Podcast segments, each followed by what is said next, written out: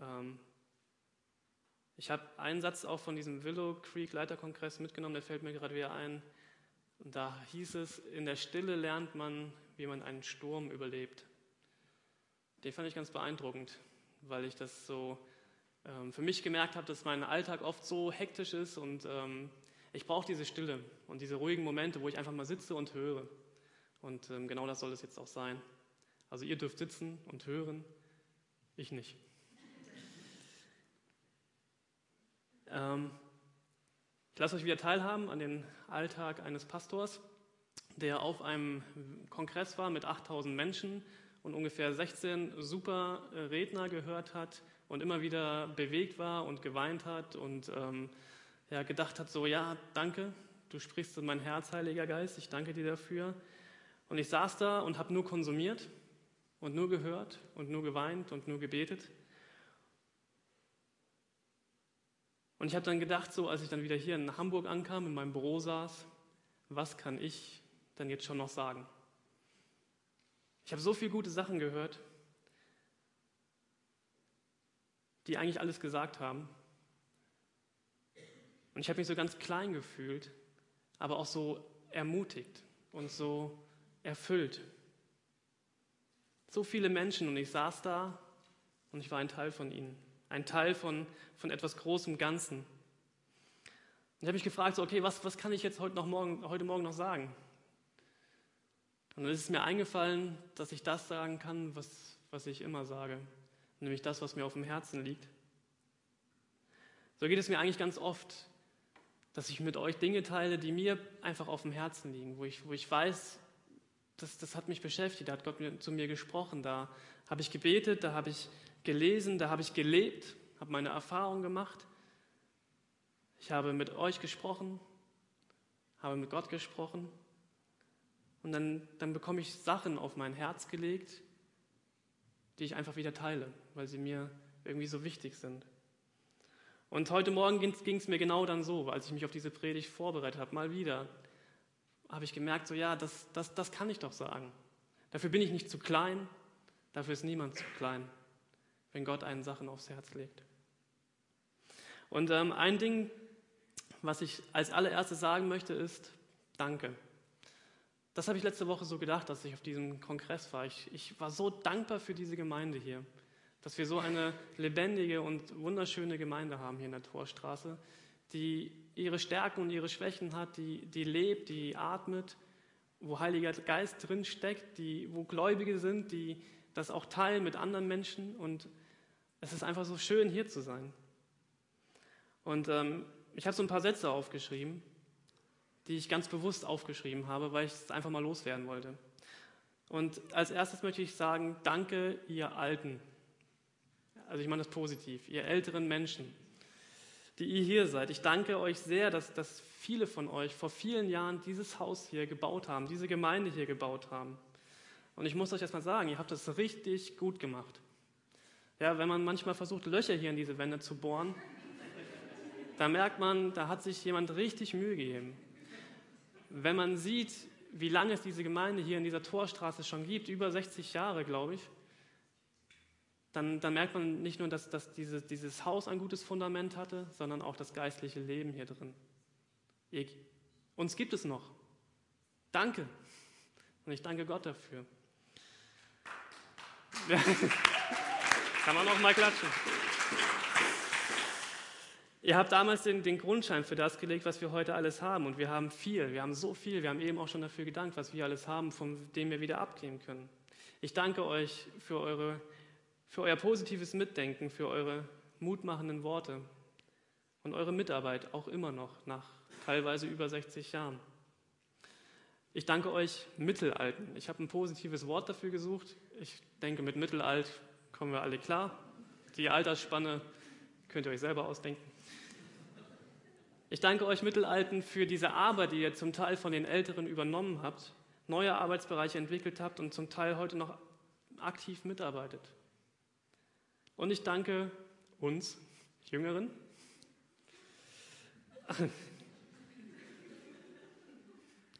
Mann, ey, ich muss so viel lachen.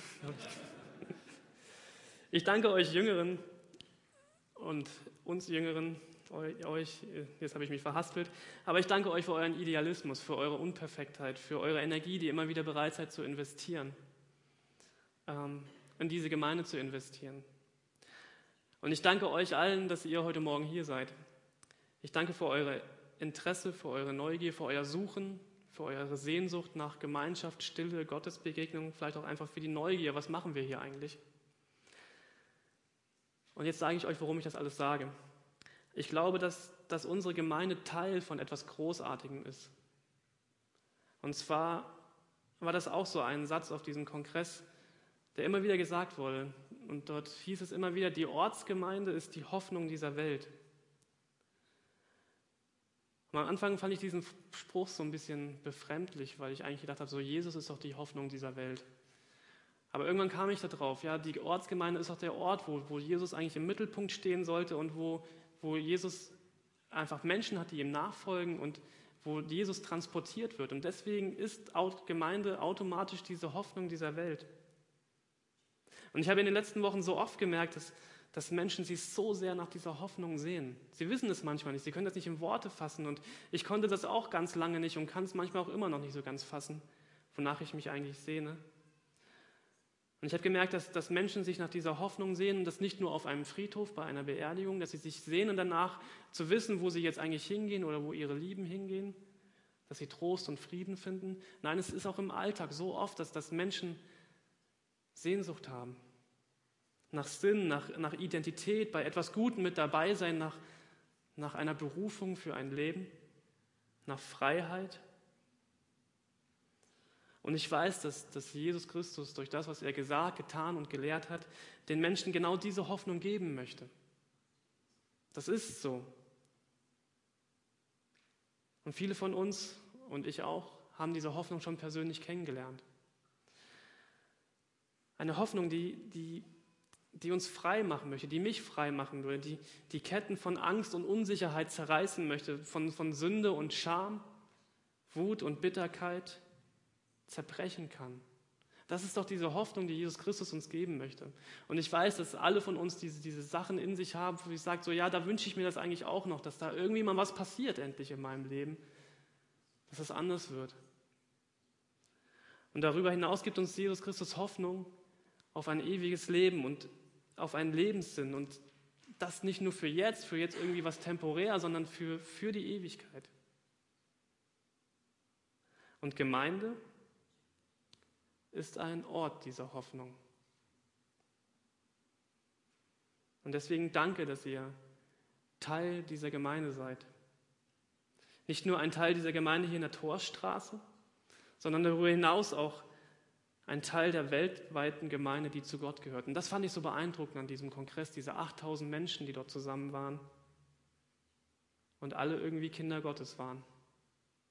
Auf ihre Art und Weise, mit ihrer Herkunft, mit ihrer Geschichte, mit ihrer Vergangenheit und Gott irgendwie geliebt haben. Wenn du noch nicht Teil dieser Gemeinde bist, noch nicht Teil dieser Hoffnung bist, ich versuche jetzt mal zu erklären, worum es mir eigentlich geht. Das fand ich auch ganz wichtig. Dazu eine alte Geschichte. Eine Freundin von mir hat sie neulich mal erzählt, diese alte Geschichte. Und ich habe sie gefragt, darf ich diese Geschichte auch hier in Hamburg in der Torstraße erzählen? Und sie hat gesagt, ja klar, sie steht ja in der Bibel. Und dachte ich, stimmt, da kann ja jeder drin lesen. Aber sie hat sie mir erzählt, wo ich so ein bisschen mutlos war. Und ähm, sie hat mir gut getan. In dieser Geschichte geht es um einen Mann, der heißt Nehemia. Und er war ein Mensch, der eine unwahrscheinliche Leidenschaft hatte Mitleid hatte mit seinen Mitmenschen, mit seinem Volk. Er hatte sein eigenes Volk, das war das Volk der Juden. Und dieses Volk der Juden, die lebten zu der Zeit Nehemias in Hoffnungslosigkeit. Denen ging es nicht gut. Die hatten keinen Kontakt mehr so richtig zu ihrem Gott. Die hatten keine Heimat. Die hatten nichts, woran sie sich festhalten konnten. Und sie haben in Hoffnungslosigkeit gelebt, ohne viel Sinn. Und sie haben sich gefragt, okay, was, was, wo ist unser Gott? Was machen wir hier eigentlich? Und Nehemiah hat gesehen, wie sein Volk gelitten hat. Und er hat gemerkt, dass er etwas tun muss für sein Volk. Er hat gemerkt, dass, dass er berufen ist dazu, dorthin zu gehen, zu seinem Volk und ihnen Hoffnung zu geben.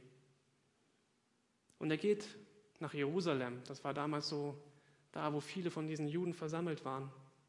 Und er geht nach Jerusalem und, und möchte diesen Menschen, diesen Juden einen, einen Sinn geben, irgendetwas, was ihnen, was ihnen gut tut.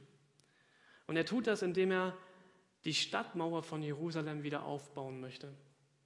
Jerusalem war zerstört, lag in Schutt und Asche. Und Nehemiah sagt, ich, ich möchte mit euch diese Mauer hier wieder aufbauen, um euch zu zeigen, dass, dass Gott immer noch auf eurer Seite ist und dass dieser Gott immer noch etwas mit euch zu tun haben möchte. Und er fängt mit diesem Projekt an, legt einen Grundstein und baut eine Mauer. Und die Menschen fangen an mitzumachen. Also ich fasse die Geschichte ein bisschen zusammen. Ihr könnt sie gerne nachlesen, Buch Nehemiah, Altes Testament.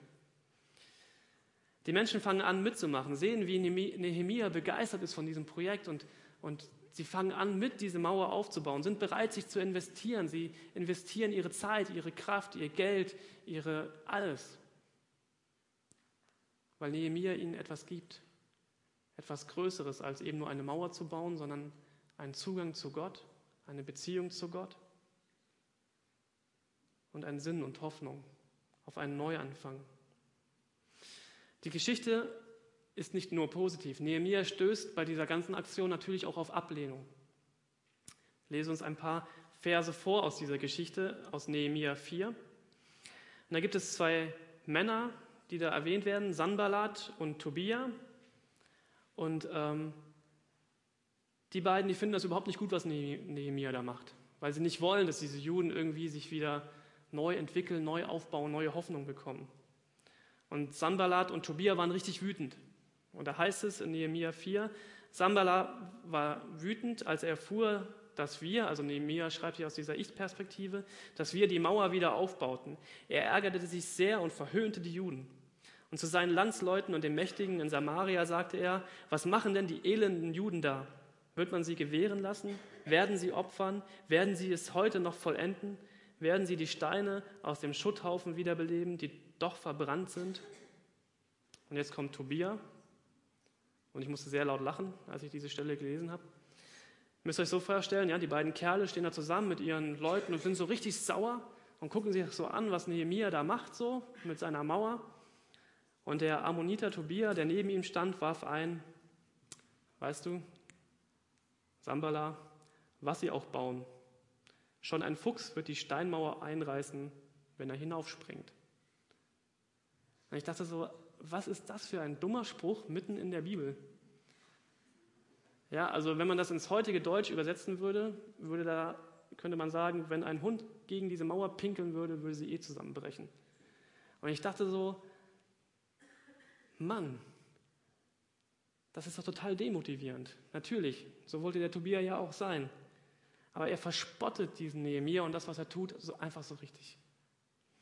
Und Nehemiah kriegt das mit und ist richtig sauer über diesen Spruch und fleht Gott um Rache an. Und er schreibt, da betete ich, höre uns, unser Gott, wie verachtet wir sind. Lass ihren Hohn auf sie selbst zurückfallen und lass sie Plünderungen erleiden in, ihrem, in einem Land, in dem sie gefangen sind. Sieh nicht über ihre Schuld hinweg und tilge ihre Sünden nicht aus vor dir, denn sie haben dich vor allen Bauleuten beleidigt. Habe ich gemerkt, das kenne ich. Ich frage euch, ob ihr das auch kennt. Ihr habt so was richtig Großes vor, seid so richtig motiviert, etwas zu tun und die Leute sind begeistert, ihr packt es richtig an und ihr wollt irgendwas ändern, ihr wollt irgendwas machen und dann kommt von irgendjemandem, der es nicht versteht oder der es nicht so gut findet, so ein kleiner dummer Spruch, der euch völlig aus dem Konzept bringt. Und man regt sich stundenlang darüber auf. Und man vergisst doch eigentlich, worum es mir eigentlich ging. Ja, vorher, die ganzen Kapitel davor, erfährt Nehemiah so viel Zuspruch von seinen eigenen Leuten und alle sind motiviert und packen mit an. Und ein Tobia mit einem dummen Fuchs macht alle Motivation kaputt. Und ich kann das richtig, ich weiß nicht, wie viele Stunden Nehemiah wirklich gebetet hat. In der Bibel sind es nur zwei Sätze. Aber ich glaube, der war so richtig böse und so richtig demotiviert. Aber er fängt sich und ähm, Nehemiah, einen Satz später steht, schließlich bauten wir die Mauer bis zur Hälfte ihrer ursprünglichen Höhe rund um die ganze Stadt fertig und das Volk war mit ganzem Herzen dabei. Und ich finde diesen Satz so schön. Das Volk war mit ganzem Herzen dabei. Nehemiah hat es geschafft, die Herzen der Menschen zu begeistern für dieses Projekt. Er hat gesagt, wir machen das. Und ich lasse mich nicht entmutigen von einem so einem dummen Spruch, sondern ich bleibe weiter dran und wir bauen diese Mauer. Und diese alte Geschichte über Nehemia erinnert mich an die Geschichte über Jesus. Jesus sieht seine Menschen leiden. Er sieht sein eigenes Volk leiden, die Juden damals auch. Sie, er sieht sie leiden unter ihren ganzen Gesetzesbrüchen, unter ihrer Sünde, Schuld. Er sieht sie leiden unter diesem Opferkult. Er, sie, er sieht sie leiden unter das, was, was sie sich selber auferlegen an, an unmenschlichen Gesetzen, die sie noch dazu erfinden. Und Jesus sagt, ich will diesen Menschen helfen. Und viele sind begeistert von dem, was, was Jesus lehrt. Er erklärt ihnen, wie dieses Gesetz, was sie eigentlich jetzt gerade unterdrückt, eigentlich gemeint war. Und dass es um wesentlich mehr ging um, als um irgendein äußerliches, korrektes Verhalten, sondern dass es darum ging, Gott von ganzem Herzen zu lieben. Und nicht nur durch äußerliches Verhalten, sondern eben mit ganzem Herzen. Und das hatten viele Menschen damals aus den Augen verloren, was, was dieser alte Bund mit Mose, eigentlich alles, was im Alten Testament steht, was Gott eigentlich da wollte. Er wollte immer wieder auf den Menschen zugehen und wollte ihnen ein Leben ermöglichen mit ihm zusammen. Und die Menschen damals hatten daraus etwas gemacht, was, was eigentlich das Gegenteil bewirkte. Die Menschen wurden von Gott getrennt. Es ging nur noch um das Äußere, um das Korrekte, um wie verhalte ich mich richtig. Und daran sind viele Menschen verloren gegangen.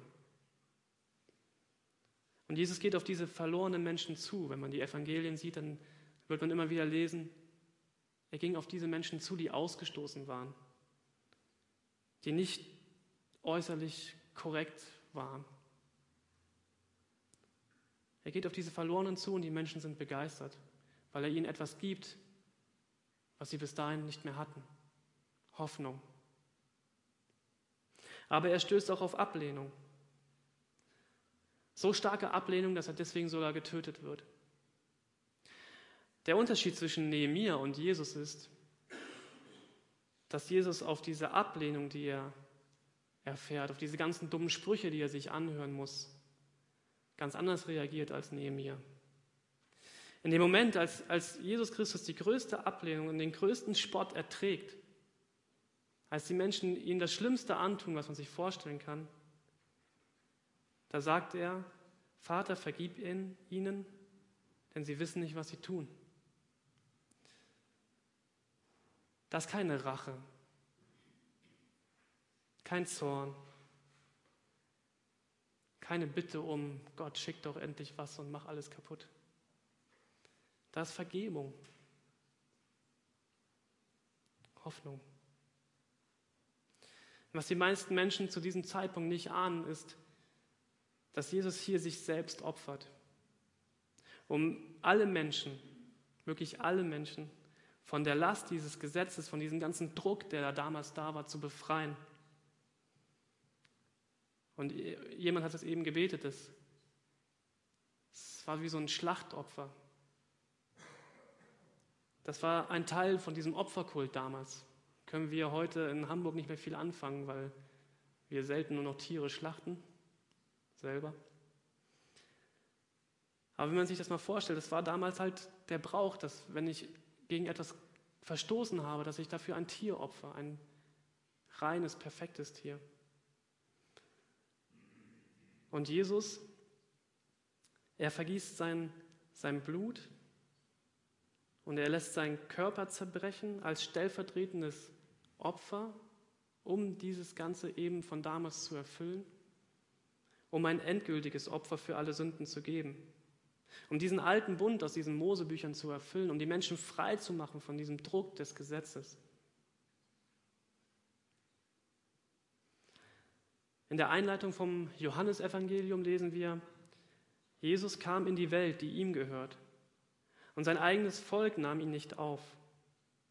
All denen aber, die ihn aufnahmen und an seinen Namen glaubten, gab er das Recht, Gottes Kinder zu werden. Sie wurden es weder durch, durch ihre Abstammung noch durch menschliches Bemühen oder Absicht, sondern dieses neue Leben kommt von Gott. Und ein bisschen weiter, immer und immer wieder haben wir den Reichtum seines Segens empfangen. Denn das Gesetz wurde durch Mose gegeben, Gottes Gnade und Wahrheit aber kam durch Jesus Christus. Und ich hatte in der letzten Woche oder vor zwei Wochen dieses Erlebnis, dass, dass ich jemand ganz einfach erklärt habe, ähm, was Jesus Christus eigentlich für uns getan hat. Dass, dass wir alle in dieser Welt leben und alle sündigen. Und damit meine ich, dass wir alle an Gottes Ziel, was er sich eigentlich für dieses Leben ausgedacht hat, vorbeischießen, immer wieder. Wir schaffen es einfach nicht. Und dass Jesus Christus sich stellvertretend für uns hingegeben hat, damit wir die Chance haben, umzudenken, Buße zu tun und ein neues Leben zu beginnen. In Vergebung, in Hoffnung und in Gnade. Umzudenken, anders zu werden. Und ich merke, dass, dass es so befreiend ist, wenn ich mir das immer wieder bewusst mache. Dass da kein Druck mehr ist, sondern Liebe und Gnade und Hoffnung. Und diese Befreiung von mir selbst, dass ich mir selbst immer wieder diesen Druck mache und leide unter meiner Fehlerhaftigkeit, diese Befreiung, die brauche ich immer wieder. Wir leben alle in einer erlösungsbedürftigen Welt. Das sehe ich bei mir, wenn ich mich angucke, das sehe ich bei uns allen, das sehe ich in dieser Stadt, in diesem Land. Wir sind alle auf die eine oder andere Art kaputt.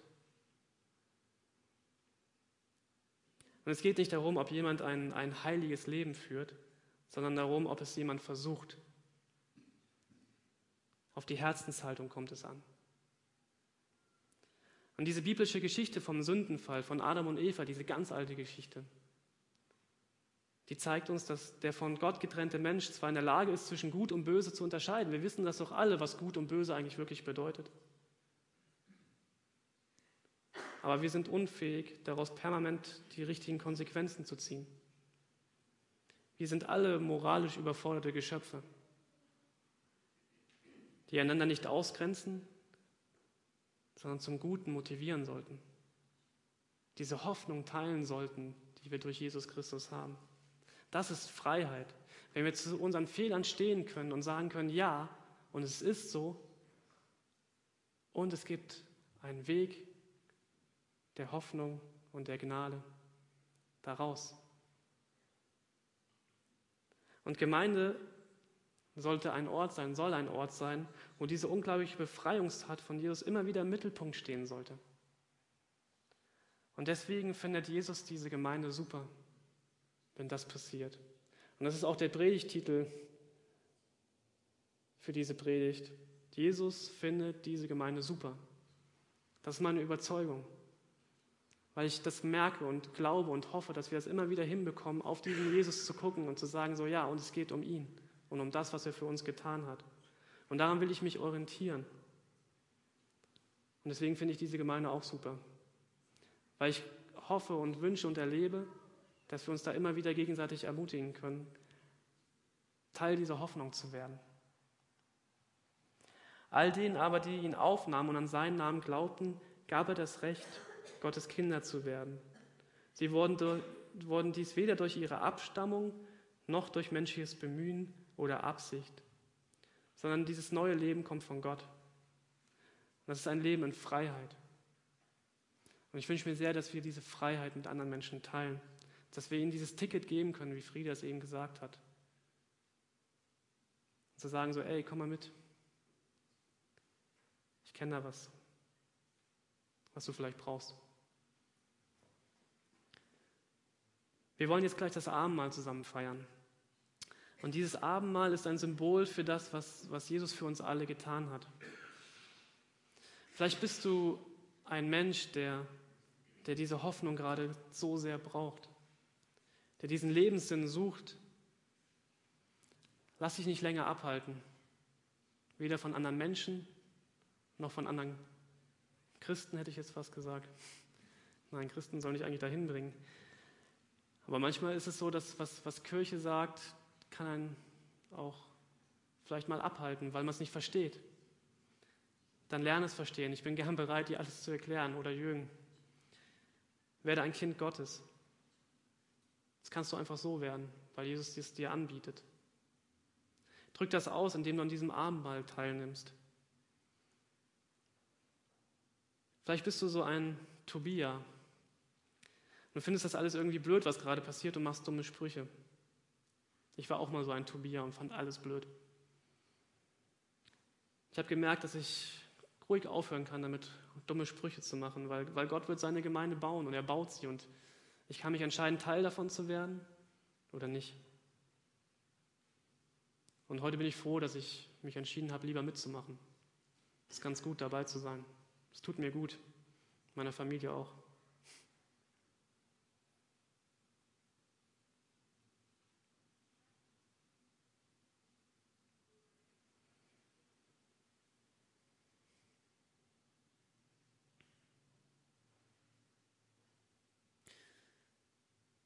Vielleicht bist du auch gerade auf Ablehnung gestoßen, in dem, was du eigentlich Gutes vorhattest. Dann bitte ich dich, dass du dranbleibst mit Gottes Hilfe. Und an diesem Abendteil mal teilnimmst. Und ich möchte, dass wir alle an diesem Abendmahl teilnehmen, in dem Sinne, dass wir uns daran erinnern, was Jesus Christus für uns getan hat und dass keiner von uns besser ist als der andere. Und dass wir alle diese Hoffnung brauchen, das, was Jesus Christus uns geschenkt hat. Es ist so wichtig und ich freue mich so sehr, dass wir es jetzt gemeinsam hier tun können. Wir wollen es so machen, dass gleich kommt die Band nach vorne. Oder ihr dürft jetzt schon nach vorne kommen. Und die Band wird uns ein Lied vorspielen und während die Band dieses Lied spielt, dürft ihr euch alle, die ihr wollt, einen Kelch hier vorne nehmen und ein Stück Brot nehmen. Michi und ähm, Daniel werden auch gleich nach vorne kommen und mithelfen. Und dann geht ihr wieder auf euren Platz, aber bitte esst und trinkt noch nicht, sondern wir wollen das gemeinsam tun. Und ähm, dann werde ich auch noch für beten und das auch noch mal ein bisschen mehr erklären. Aber wenn ihr bereit seid, dieses Abendmahl mit uns zusammen zu feiern, wir zusammen, dann kommt jetzt nach vorne und holt euch einen Kelch und ein Brot. Ihr seid alle dazu eingeladen.